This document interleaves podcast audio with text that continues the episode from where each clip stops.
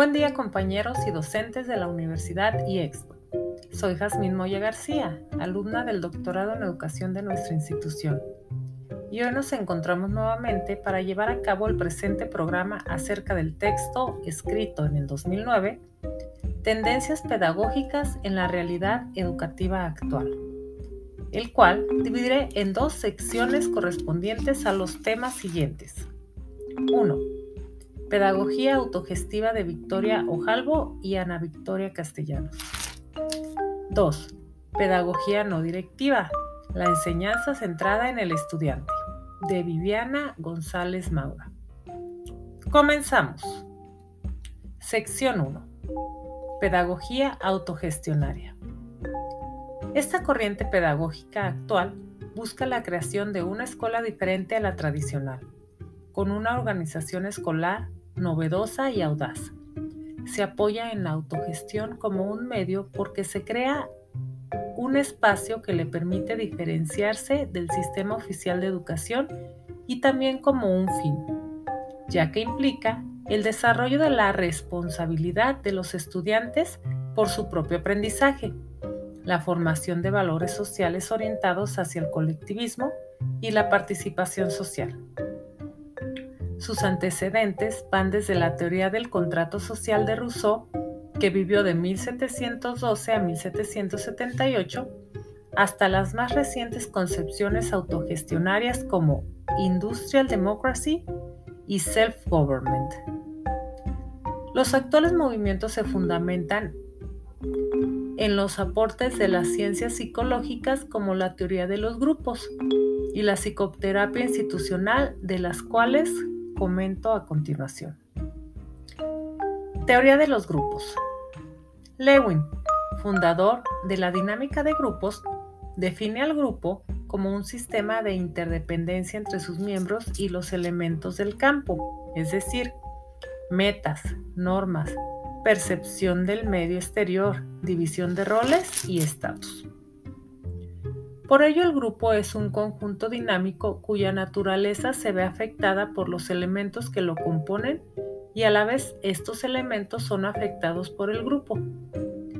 El grupo, como sistema de interdependencia, no es la suma de las partes que lo componen, sino una totalidad diferente.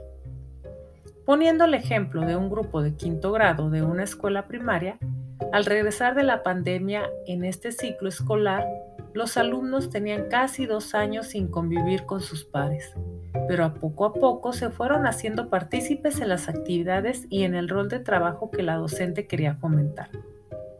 Cada integrante es indispensable en la totalidad del grupo, cada uno con sus propias habilidades y o características distintivas hacen que la dinámica grupal se vea favorecida en la mayoría de las actividades de enseñanza-aprendizaje. E igualmente, en las de convivencia. Tal es el caso como en la festividad del Día del Niño, en la que cada uno tomó su rol para divertirse y pasarla genial, bailando, jugando y conviviendo de manera diferente a lo cotidiano, siempre con responsabilidad y apoyando al que más le cuesta trabajo convivir.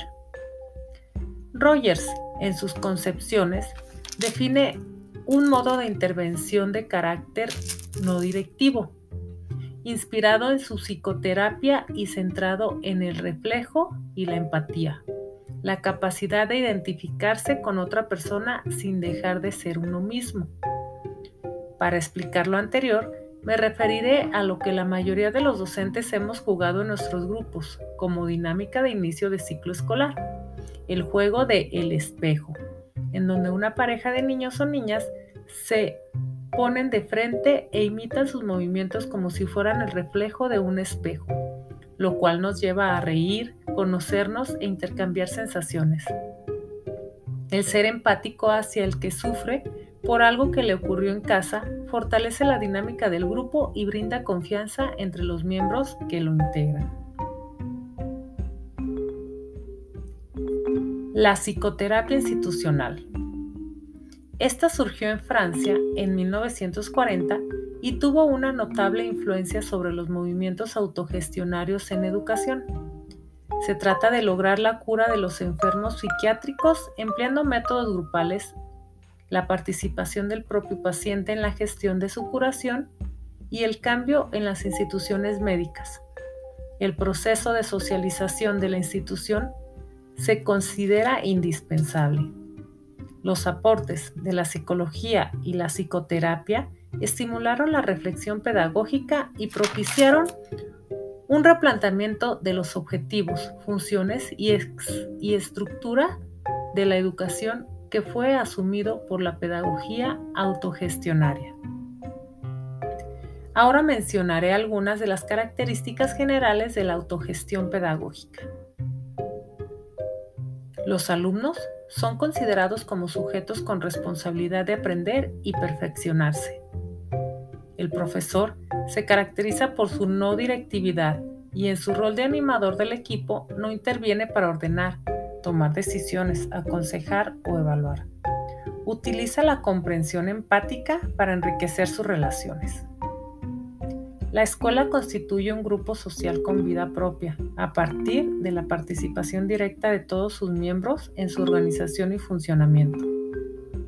El aprendizaje impuesto resulta ineficaz, se estimula la autonomía, creatividad y la contraposición crítica de distintos puntos de vista.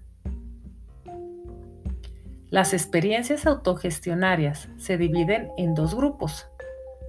El primero es la pedagogía libertaria, en la que la libre expresión del niño constituye su principal objetivo y este pasa a ser el elemento esencial de la comunidad escolar teniendo libertad como punto de partida de la educación. Y el segundo es la pedagogía institucional, en la que se toma conciencia por sus seguidores de que para lograr, cambios en la educación es imprescindible la transformación de las instituciones sociales. Se caracteriza por la autogestión y el análisis permanente. Sección 2. Pedagogía no directiva.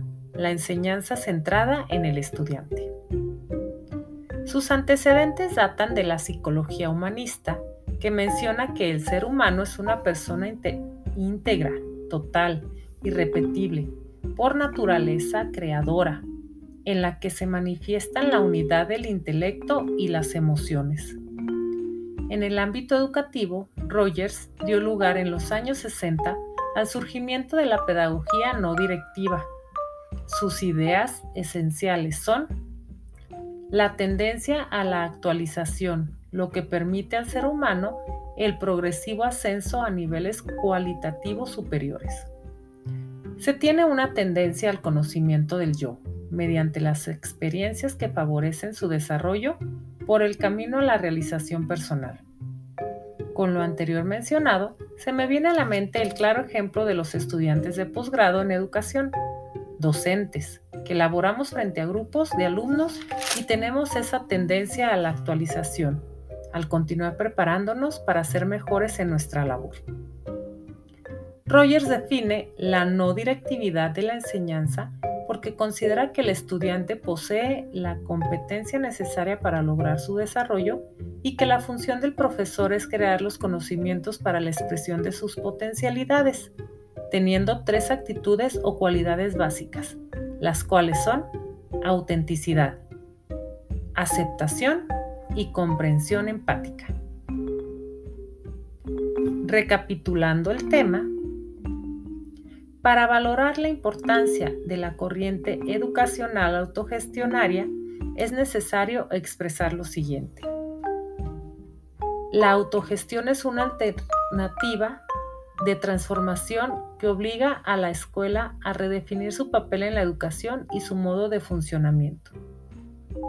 Para su aplicación práctica, debe transformar, las relaciones de poder y de comunicación y supone cambios en la organización de la gestión de la escuela, en los reglamentos, actividades, programas, presupuestos, recursos y sistemas de evaluación.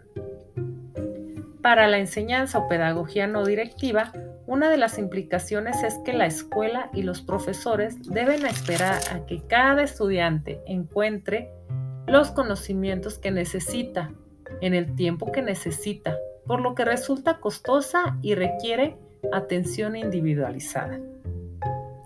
Esta pedagogía resulta una alternativa que aporta elementos valiosos a la comprensión científica de las situaciones y condiciones de aprendizaje que posibilitan la formación de estudiantes responsables y creadores.